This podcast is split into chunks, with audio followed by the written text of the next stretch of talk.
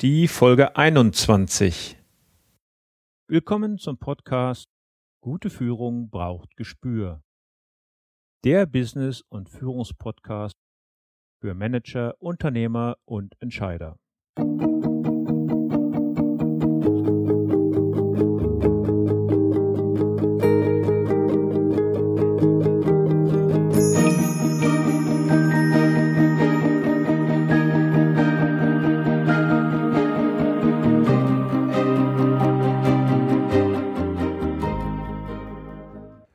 Hallo und herzlich willkommen. Mein Name ist Thomas Reining und ich unterstütze Manager, Unternehmer und Nachwuchskräfte als Führungskräftecoach und Trainer. In diesem Podcast teile ich mit Ihnen mein Wissen und meine Erfahrungen als Führungskraft im nationalen und internationalen Umfeld und freue mich, dass Sie heute hier mit dabei sind. In der heutigen Sendung geht es um Körpersprache, Powerposen, Selbstbewusstsein, Teamwork, Fleiß und Talent. Dafür habe ich Thorsten Hafener in Kiel getroffen. Er ist studierter Diplomübersetzer für Englisch und Französisch und begann seine Karriere aber als Zauberkünstler. Seit 2001 beschäftigt er sich mit dem Gedankenlesen und der Wahrnehmung und ist regelmäßig Gast in Talkshows sowie Radio- und Fernsehsendungen. Daneben arbeitet er als Speaker und er hat vier Bestseller geschrieben. Der zuletzt erschienene heißt Ohne Worte, was andere über dich denken und steht seit Monaten auf der Spiegel Bestsellerliste Sachbuch Paperback. Die Süddeutsche Zeitung bezeichnete ihn sogar als angehendes Weltwunder. Dabei geht bei ihm das meiste mit den rechten Dingen zu. Er ist Experte für Körpersprache, dem unsere Gestik und Mimik vieles über uns selbst verrät. Ich habe mich riesig gefreut, dass er sich die Zeit genommen hat, mit mir dieses Gespräch über Körpersprache im Business zu führen. Und dabei haben wir auch noch Zeit gefunden, Bereiche wie Teamarbeit, Spaß an der Arbeit und Talent und Fleiß anzusprechen. Bevor wir jetzt in das Interview reingehen, möchte ich Sie darauf aufmerksam machen, dass die Tonqualität na sagen wir, nicht optimal ist. Dies ist dem Umstand geschuldet, dass wir unser Gespräch in Ermangelung eines geeigneten Raumes in einem Café geführt haben. Aber jetzt rein in unser Gespräch. Ja, Herr Hafner, ich freue mich riesig, dass wir hier die Zeit gefunden haben, in Kiel bei einer Tasse Kaffee unser Gespräch zu führen. Wollen Sie sich vielleicht unseren Hörern kurz vorstellen? Gerne. Also mein Name ist Thorsten Habener, ich bin ähm, Bühnenkünstler und Vortragsredner. Und in meinen Vorträgen, also im aktuellen Armprogramm, geht es um Körpersprache. Es geht darum, wie man Alltagspsychologie für sich nutzen kann. Und es geht darum, wie die Dinge, die ich aus der Zauberkunst, weil ganz ursprünglich war ich mal Zauberkünstler, wie man die Dinge, die ich aus der Zauberkunst gelernt habe, in den Alltag und auch ins Geschäftsleben übertragen kann. Und daraus habe ich eine Show gestrickt und einen Vortrag gestrickt. Und darüber reden wir jetzt gleich. Sie haben in Ihrem letzten Buch einen großartigen Satz geprägt. Unsere Körpersprache beeinflusst unsere Gedanken, unsere Gedanken steuern unsere Gefühle, unsere Gefühle steuern unser Verhalten und unser Verhalten steuert unseren Erfolg. Mhm. Können Sie den Satz einmal unseren Hörern ein bisschen erläutern? Ja, das ist natürlich ein sehr, sehr langer Satz, der aus vielen Elementen besteht. Vielleicht mal das erste Element, unsere Körpersprache bestimmt unser Verhalten. Das ist etwas, das ist inzwischen wissenschaftlich auch bewiesen. Das war früher hoch umstritten, ob das so ist. Und tatsächlich ist es so, dass wir mit unserer Körperhaltung und mit unserer Körpersprache, die wir haben, wie schnell wir gehen, wie langsam wir gehen, wie wir uns halten, beeinflussen können, wie wir uns fühlen. Das ist eigentlich ist das bahnbrechend, wenn man sich das mal vorstellt, weil wir damit wirklich eine Methode an der Hand haben, unsere Emotionen, unsere Gefühle zu ändern. Das bedeutet, wenn ich zum Beispiel, ich werde immer wieder gefragt, wie bereitest du dich auf einen Auftritt vor? Du hast ja jetzt ein paar tausend Leute da sitzen, bist du da nicht aufgeregt, was machst du denn da? Und der Trick ist wirklich, dass ich mich sobald ich meinen Anzug anhabe, was ja für mich auch schon Teil der Körpersprache ist, ist Kleidung, wie sehe ich aus. Also ich trage einen Anzug, in dem ich weiß, der, der ist gut geschnitten, der steht mir gut, dass ich mich dann wirklich vor den Spiegel stelle, ein bisschen breitbeinig. Wenn ich extrem aufgeregt bin, mache ich wirklich die Arme nach oben und lächle mich an, so als hätte ich gerade einen Weltrekord im 100-Meter-Lauf gewonnen. Und irgendwann merke ich, dass über diese Haltung meine Einstellung zu mir selber eine andere wird. Das heißt, man nimmt praktisch körpersprachlich, nimmt man den Erfolg schon vorweg. Wir haben das auch mal nachgestellt. Ich hab, das ist noch gar nicht lange her. In Hamburg, also ein paar Kilometer von Kiel hier, haben wir ein paar Bungee-Springer eingeladen und sind mit denen hoch auf den Bungee-Turm gegangen im Hamburger Hafen und haben die runtergucken lassen und haben gesagt, springt ihr da runter? Haben die alle gesagt, ja. Und dann habe ich die Hälfte der Gruppe, das waren ungefähr zehn Leute, die Hälfte der Gruppe habe ich eine Siegerpose machen lassen, also breitbeinig hinstellen, Arme nach oben. Die andere Hälfte der Gruppe soll sich zusammengekauert, klein machen, auf den Stuhl setzen. Dann sind wir wieder mit denen hoch auf den Turm. Und von denen, die Angstpose gemacht haben, ist einer gar nicht gesprungen und die anderen haben alle mindestens 30 Sekunden gezögert, bevor sie gesprungen sind. Und von denen, die vorher eine Siegerpose gemacht hatten, hat keiner länger als zwei Sekunden gezögert, bevor er gesprungen ist. Das heißt, wir verändern unsere Einstellung maßgeblich, je nachdem, welche Körpersprache wir haben. Und das ist letzten Endes ein Geheimnis, von dem ich dachte, das sollten viele Menschen erfahren, weil das ist für mich wirklich die beste Anwendung von Körpersprache, wenn ich weiß, dass ich meine eigene Stimmung ändern kann. Und jetzt nochmal ganz weit gefasst den Satz zu Ende geführt. Unser Körpersprache bestimmt unser Verhalten, unser Verhalten bestimmt unsere Gedanken, unsere Gedanken bestimmen unsere Emotionen und die bestimmen, wie wir uns fühlen. Genau, das ist die Kette. Und wenn ich den Anfang mache mit der Körpersprache, dann geht der Rest einfach schneller. Wir wollen ja heute auch über Körpersprache im beruflichen Kontext sprechen und diese aus zwei Blickwinkeln beleuchten. Einmal, was muss eine Führungskraft in Bezug auf die eigene Körpersprache beachten? im Umgang mit seinen Mitarbeitern? Auch bin ich noch authentisch oder bin ich nur gekünstelt? Und zweitens, welche körpersprachlichen Signale sollte eine Führungskraft erkennen können bei seinen Mitarbeitern, um vielleicht frühzeitig Probleme äh, in Teams oder bei Mitarbeitern zu erkennen? Also zunächst mal das Erste. Wie sollte eine Führungskraft sich körpersprachlich verhalten? Grundsätzlich bin ich überhaupt kein Freund davon, Körpersprache Tipps zu geben. Also zu sagen, stecken Sie nicht die Hände in die Hosentaschen oder verschränken Sie nicht die Arme vom Körper oder was auch immer man da so hören kann. Weil meine Erfahrung ist, Körpersprache ist ja etwas, das ist uns angeboren, das machen wir andauernd richtig. Wir haben jetzt ja auch, bevor das Diktiergerät eingeschaltet wurde, schon ein bisschen miteinander geredet. Und da haben wir beide nicht über unsere Körpersprache nachgedacht und deshalb hat das Gespräch auch wunderbar funktioniert.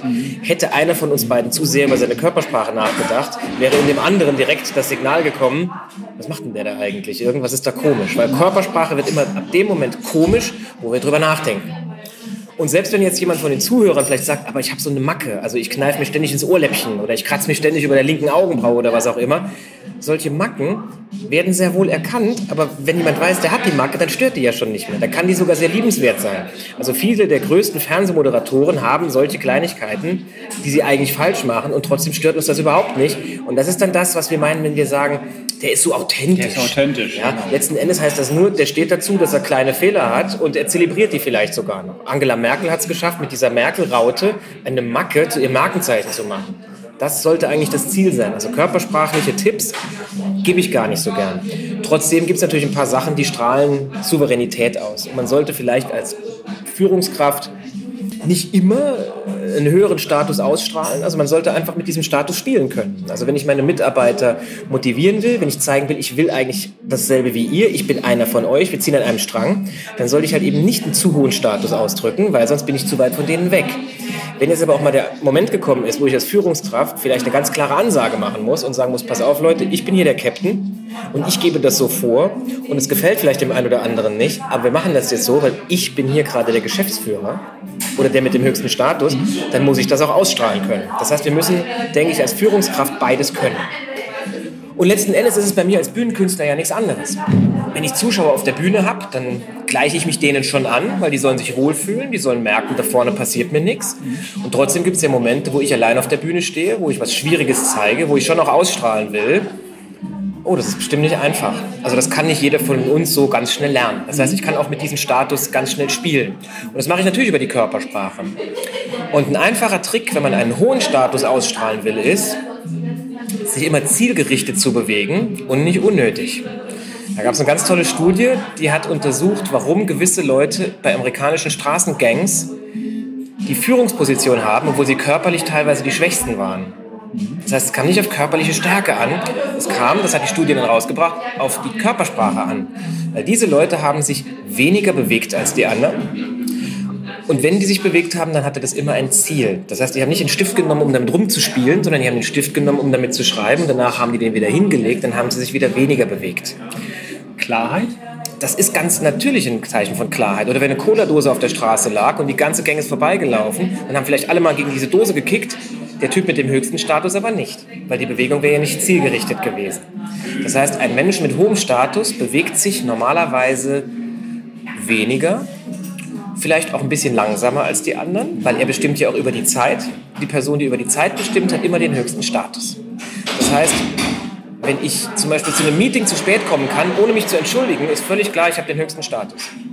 Und für mich das perfekte Beispiel von einem absoluten Hochstatus war in dem letzten James Bond, der jetzt ja gerade rausgekommen ist, in dem aktuellen. Da kommt Christoph Walz rein und als erstes, er kommt in das Meeting zu spät. Das zweite, er ist der Einzige, der sich hinsetzt. Die Bodyguards bleiben stehen und er bewegt sich gar nicht. Der hört einfach zu und wenn irgendwas zu tun ist, dann bewegt er den Kopf ganz leicht in Richtung von dem Bodyguard, von dem er was will und der kommt dann gesprungen und macht irgendwas. Das heißt, auch hier rein über die Bewegung wird ganz klar ausgedrückt, der hat hier das Sagen. Der muss nicht selber anfassen.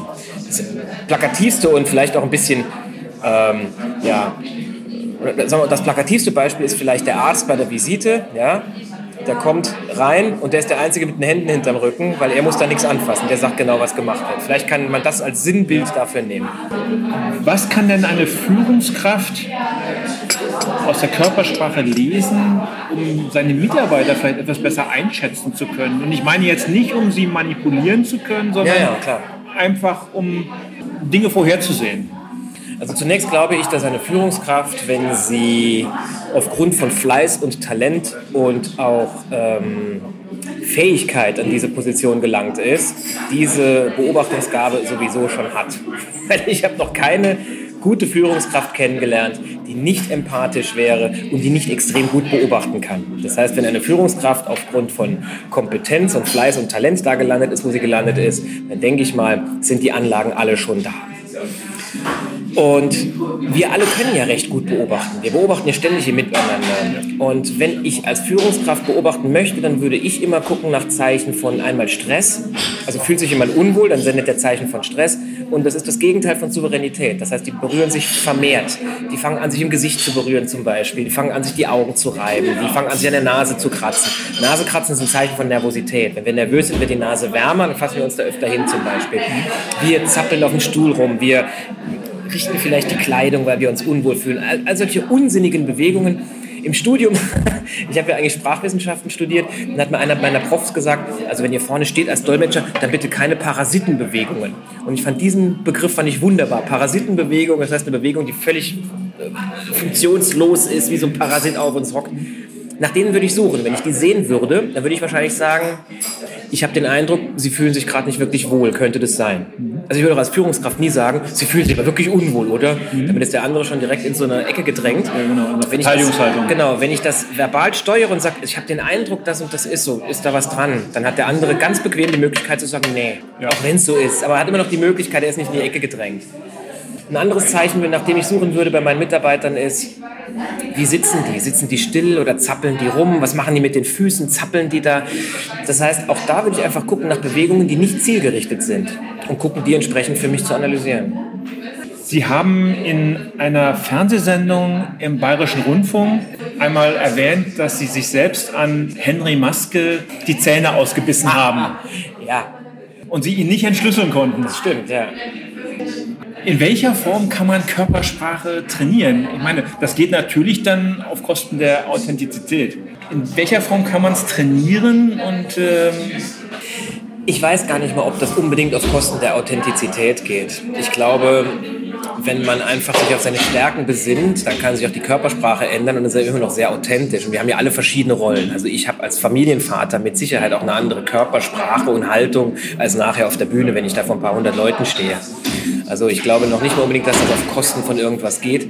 Wobei ich nochmal sagen muss, sobald wir über die Körpersprache nachdenken, wird sie seltsam. Sobald das aber in Fleisch und Blut übergegangen ist, vielleicht nicht mehr. Und Henry Maske weiß ich noch, das war für ein Trick, den ich machen sollte im, äh, im Mitteldeutschen Rundfunk. Und ich kann Ihnen offen gestanden gar nicht sagen, was der so anders gemacht hat, dass ich es nicht durchblicken konnte. Der war einfach extrem gut. Und ich glaube, der war aufgrund seiner Riesenerfahrung, die er hatte, hat er sich dann nicht verstellt, sondern der war einfach ein Profiboxer von Weltrang und dessen Schlüsselkompetenz war mit Sicherheit auch vor dem Kampf seinem Gegner schon körpersprachlich mitzuteilen, warum trittst du eigentlich gegen mich an? Ich mach dich doch sowieso platt. Ich bin der Gentleman. Ich bewege mich sowieso weniger als du, aber wenn ich mich bewege, dann sitzt das zu 100 Prozent. Und ich glaube, aufgrund dieser riesen Erfahrung, die der da hatte und auch null Nervosität, die er hatte, weil er mir gegenüber stand, weil was bin ich für Henry Maske? Künstler, also kein ernstzunehmender Gegner.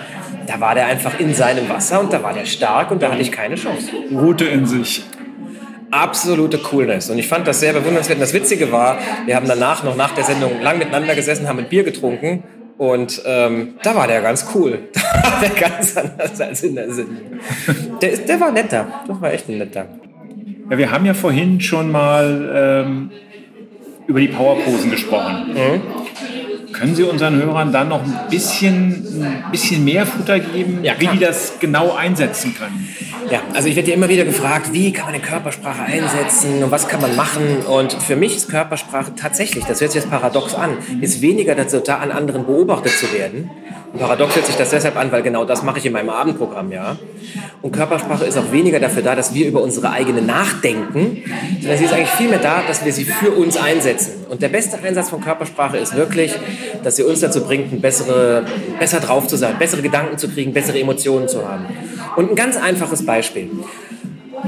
Ähm, angenommen, Sie fahren im Auto und Sie ärgern sich über Ihren Vordermann, weil der Sie ausgebremst hat. Jetzt können Sie natürlich, wenn Sie eh schon unter Stress sind, können Sie den beschimpfen, können ausflippen, aber das bringt weder Sie weiter, noch kommt es bei dem Vordermann überhaupt an. Das ist totaler Unsinn. Ja? Kann natürlich befreiend sein, aber es bringt nicht wirklich was. Ja. Es gibt einen ganz einfachen Kniff, der zeigt, wie das funktionieren kann, wie wir über Körpersprache unser Befinden ändern können, genau in dem Beispiel drin. Anstatt über den anderen zu schimpfen, der Sie jetzt gerade ausgebremst hat, gucken Sie sich ganz kurz im Rückspiegel an und zwinkern sich selber zu. Wenn man sich selber zuzwinkert, das ist so doof, dass sie im besten Fall über sich lachen müssen. Auf jeden Fall ist es eine lockere, nette, leichte Geste. Und in dem Moment, wo sie über sich selber lachen, können sie nicht mehr sauer sein. Das ist unmöglich. Das ist, geht nicht. Das heißt, das ist so ein kleiner Trick, mit dem wir dafür sorgen können, uns besser zu fühlen. Und ein anderes Beispiel. Vor ein paar Wochen habe ich einen Vortrag gehalten in Köln und da kam eine äh, frisch gebackene Juristin auf mich zu, die war Anfang 20 und hat gesagt, Thorsten, ohne dein Buch hätte ich mein Jura-Examen wahrscheinlich nicht geschafft. Er sagt, echt, wieso denn das? Sagt sie, ja, ich war so aufgeregt vor den Prüfungen. Ich habe einfach die Siegerpose gemacht, bevor ich in diese ganzen mündlichen Posen gegangen bin. Und da war ich so souverän und so cool, da hat es am Wissen nicht mehr gemangelt, weil gelernt hatte ich alles. Und die Siegerpose war, was ich eben schon beschrieben habe, breitbeinig hinstellen und die Arme nach oben reißen. Vielleicht soll ich hier noch sagen, das machen wir am besten, wenn wir allein sind. Also das auf dem Parkplatz zu machen oder vor dem Raum, wenn man in die Prüfung reingeht, ist ein bisschen albern. Das sollte man machen, wenn wir alleine sind. Aber es funktioniert. Und das ist ja auch nicht von mir, das habe ich ja nicht erfunden.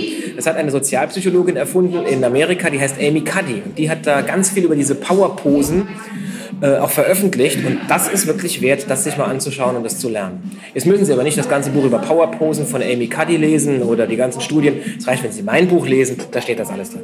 Ich habe es gelesen, ich kann es empfehlen. Ziemlich am Ende dieses Buches kommt dann auch äh, eine Ausführung über die 10.000 Stunden. Mhm. Das hatten Sie in Portugal, glaube ich, genau, diese Erfahrung gemacht. Mhm. Und äh, da geht es ja um die Erfahrung, die man im Leben gemacht hat und die man richtig, ja, die man dann richtig umsetzen kann, die man, ja, wo es dann dieser, diesen einen Moment gibt, der alles zusammenbringt. Ja, die These der 10.000 Stunden, die ist nicht von mir, die ist von einem hervorragenden Sachbuchautor, der heißt äh, Malcolm Gladwell. Der hat ein herausragendes Buch geschrieben und dieses Buch heißt Blink. Und in Blink beschreibt Gladwell, wie Erfahrung sich darauf auswirkt, ob wir wirklich Meisterschaften etwas erlangen oder nicht. Und er sagt, eine Studie in Berlin, witzigerweise, an der Musikhochschule, hat mal herausfinden wollen, warum gibt es Leute wie Anne-Sophie Mutter oder, oder Yeri Menuhin oder für ein jüngeres Publikum auch ähm, David Garrett. Ja? Also warum gibt es solche absoluten Top-Profi-Geiger, und warum gibt es dann gegen Leute, die einfach sehr gut Geige spielen, aber wo einfach dieses letzte Quäntchen zum, zum Meister, wo das fehlt? Also zum Beispiel ein, ein Hochschulprofessor, der zweifellos herausragend ein Meister ist in seinem Fach, warum kann der nicht genauso gut spielen wie Anne-Sophie Mutter? Woran liegt denn das? Und in der Studie kam raus, dass das nicht die Frage des Talents war. Also talentiert waren die alle. Es war eine Frage, wie lange haben die in einem gewissen Zeitraum mit ihrem Instrument verbracht? Und die magische Grenze für alle, und so hat Malcolm Gladwell dann auch seine These aufgestellt, waren 10.000 Stunden. Das heißt, wenn man innerhalb einer gewissen Zeit 10.000 Stunden mit etwas verbringt, dann erlangt man darin absolute Meisterschaft. Und jetzt bin ich fern davon, mich mit absoluten Meistern vergleichen zu wollen, auch in meinem Fach. Also auch als Künstler bin ich sicherlich nicht vergleichbar mit einer Anne-Sophie Mutter oder mit einem Yehudi Menuhin oder mit einem ähm, Profi-Pianisten, der Weltrang hat, wie zum Beispiel Glenn Gold. Aber trotzdem habe ich gewisse Dinge, die mir inzwischen sehr gut in Fleisch und Blut übergegangen sind. Und es gibt tatsächlich einen Moment, das war in Lissabon bei einer Buchlesung, die ich gemacht habe, wo ich gemerkt habe, das hier gerade, das hätte ich vor ein paar Wochen noch nicht gekonnt und jetzt plötzlich klappt's. Und da habe ich mal angefangen nachzuzählen und es war wirklich, ich kann mich noch genau erinnern, es war an einem schönen Sommerabend auf einem Balkon im Hotel in Lissabon, Blick übers Meer und ich war beseelt von diesem Erlebnis und habe mich dann an diesen Aufsatz von Malcolm Gladwell erinnert und habe dann mal angefangen so zu überschlagen. Ich habe mit 13 meinen ersten Auftritt gemacht. Wie viele Stunden habe ich auf der Bühne verbracht? Wie viele Stunden habe ich geübt? Und es kam ziemlich genau hin, dass ich praktisch mit Lissabon wohl ziemlich genau meine 10.000 Stunden beendet habe. Und das war ein Erlebnis, das, das vergisst man natürlich nicht. Das kann man natürlich auch allen Führungskräften mit an die Hand geben, die sich in bestimmte Gebiete, Materien, Felder einarbeiten, dass äh, es jetzt nicht am Talent liegt, sondern dass wirklich reine Arbeit sie irgendwann mal an ihr Ziel bringen kann, wenn sie es konsequent durchziehen. Meine Erfahrung ist das. Also das hört sich jetzt schnell an, als würde ich abdriften in Binsenweisheiten, die ich ja überhaupt nicht gerne mag. Aber meine Erfahrung ist tatsächlich, dass Fleiß etwas ist, das bei uns extrem unterschätzt wird. Also ich habe den Eindruck, auch wenn ich das bei meinen Kindern sehe, die jetzt ja noch in die Schule gehen, innerhalb kürzerer Zeit noch mehr erreichen und die Pläne noch voller packen und alles muss schnell gehen und und über die Smartphones sind wir ja inzwischen auch gewohnt. Selbst wenn ich einen Musiktitel höre, der mir gut gefällt, dann lade ich mir den sofort, egal wo ich bin, zack, aufs Telefon. Und das war ja alles vor ein paar Jahren noch ein bisschen anders. Also ich kann mich erinnern, als ich Jugendlicher war, da kam eine Schallplatte raus und da musste ich erst mal warten, bis die überhaupt rauskommt. Und dann bin ich in die Stadt gefahren und dann musste ich meistens durch verschiedene Plattenläden gehen, um diese eine Platte zu kriegen. Und wenn ich sie dann endlich hatte, dann bin ich nach Hause gefahren und dann habe ich die auch wirklich so lange gehört, bis ich die praktisch konnte. Meine Frau fragt mich immer, woher kennst du eigentlich diese ganzen unglaublichen Musiktitel? Ja, die kenne ich daher, weil ich die als Jugendlicher alle einfach bis zum Umkippen gehört habe. Das vergisst man nicht. Und heute ist es so, man ist irgendwo, drückt drauf, zack, dann ist das Lied da. Und dann hat man genauso schnell wieder vergessen. Und genauso schnell, das ist der Punkt, ist es halt auch wieder weg.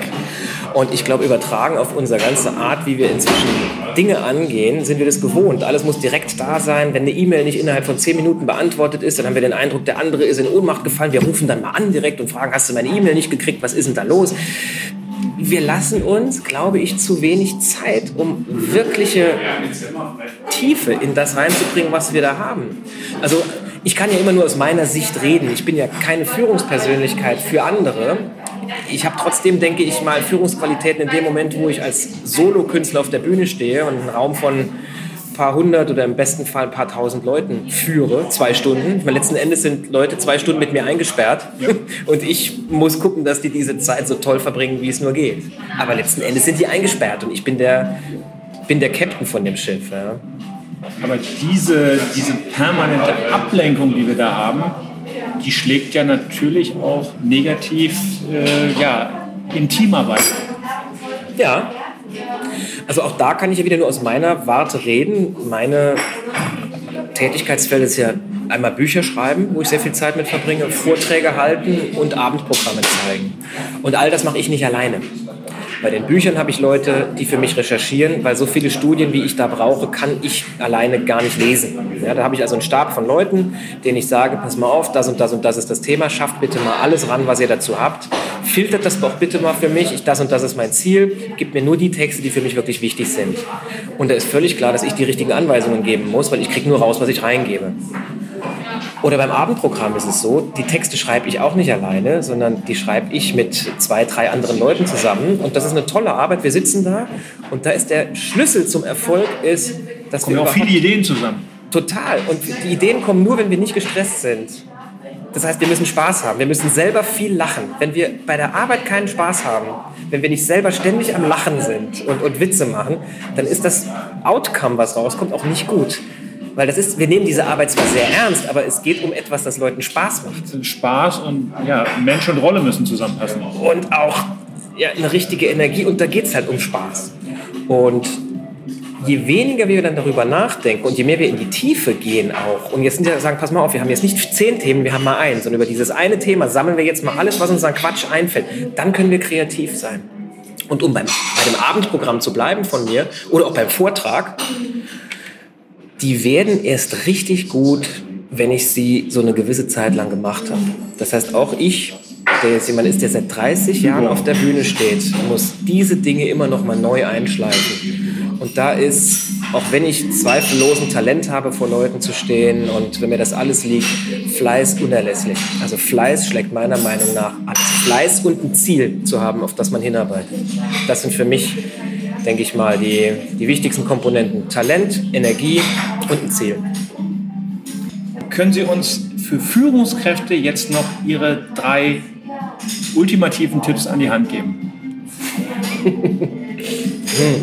Also wenn ich jetzt mal davon, wenn wir erstmal die These voraussetzen, dass ich als Bühnenkünstler, der vor einer Menge von Leuten steht, vor ja. Zuschauern, einfach mal die Führungskraft für diese Leute bin. Ja, also wenn, wir das, wenn wir dieses Bild mal nehmen, dann wäre das erste, nimm vielleicht das, was du machst, nimm das sehr ernst. Also das Produkt, das Material, mit dem du arbeitest. In dem Fall bei mir die Texte und die Spiele, die ich spiele.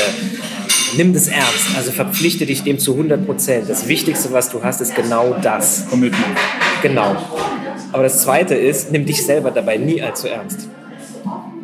Also sich selber ernst nehmen ist, glaube ich, ein ganz großer Fehler, weil wir sind alle Menschen und wir haben alle unsere Fehler und Makel und die Künstler, die ich kenne, die mir besonders gut gefallen, also Künstler, die mich wirklich regelmäßig selber umhauen, das sind alles Künstler, die auf der Bühne auch mal zeigen, dass sie verletzlich sind und dass sie scheitern können. Wir wollen keinen Supermann sehen. Es gibt diesen schönen Satz, Perfektion schafft Aggression.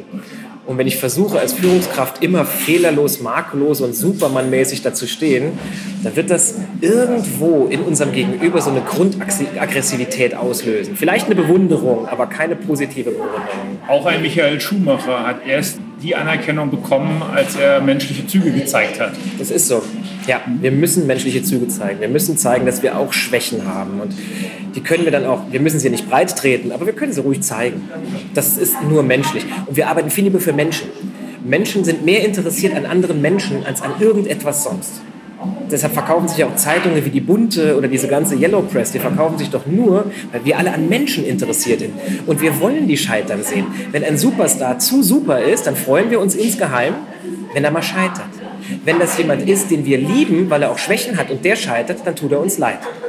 Das heißt, sich selber ernst nehmen, die Sache ernst nehmen, aber nicht sich selber zu ernst nehmen. Auch mal mit den anderen lachen können, auch über sich selber. Ich glaube, das ist einer der, der größten Schlüssel, zumindest für mich als Künstler, ja, auch als Vortragsredner. Das Zweite, kürzlich mal gehört, man sollte praktisch, wenn man mit jemandem arbeitet, dann sollte man das so sehen, als wenn man in einer, in einer Liebesbeziehung wäre mit dem. Weil wenn wir verliebt sind, dann sind wir besonders gut zu den anderen, dann strahlen wir auch besonders gut aus. Einfach mal überlegen, was steckt wirklich hinter dem anderen. Also nicht nur an sich selber denken, sondern wirklich auch mal die Perspektive von dem anderen einnehmen und überlegen, was, was geht jetzt mit dem gerade vor? Warum macht denn der das überhaupt? Und ruhig auch mal Dankbarkeit zeigen, wenn einer was für mich gemacht hat.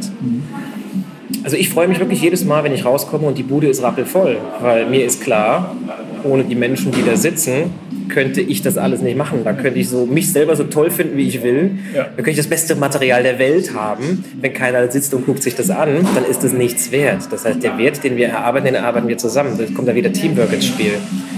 Und auch mal, wenn einer wirklich mal, wenn ich merke, da stimmt irgendwas nicht, den auch wirklich mal drauf ansprechen und sagen, ey, was, was ist denn los? Komm.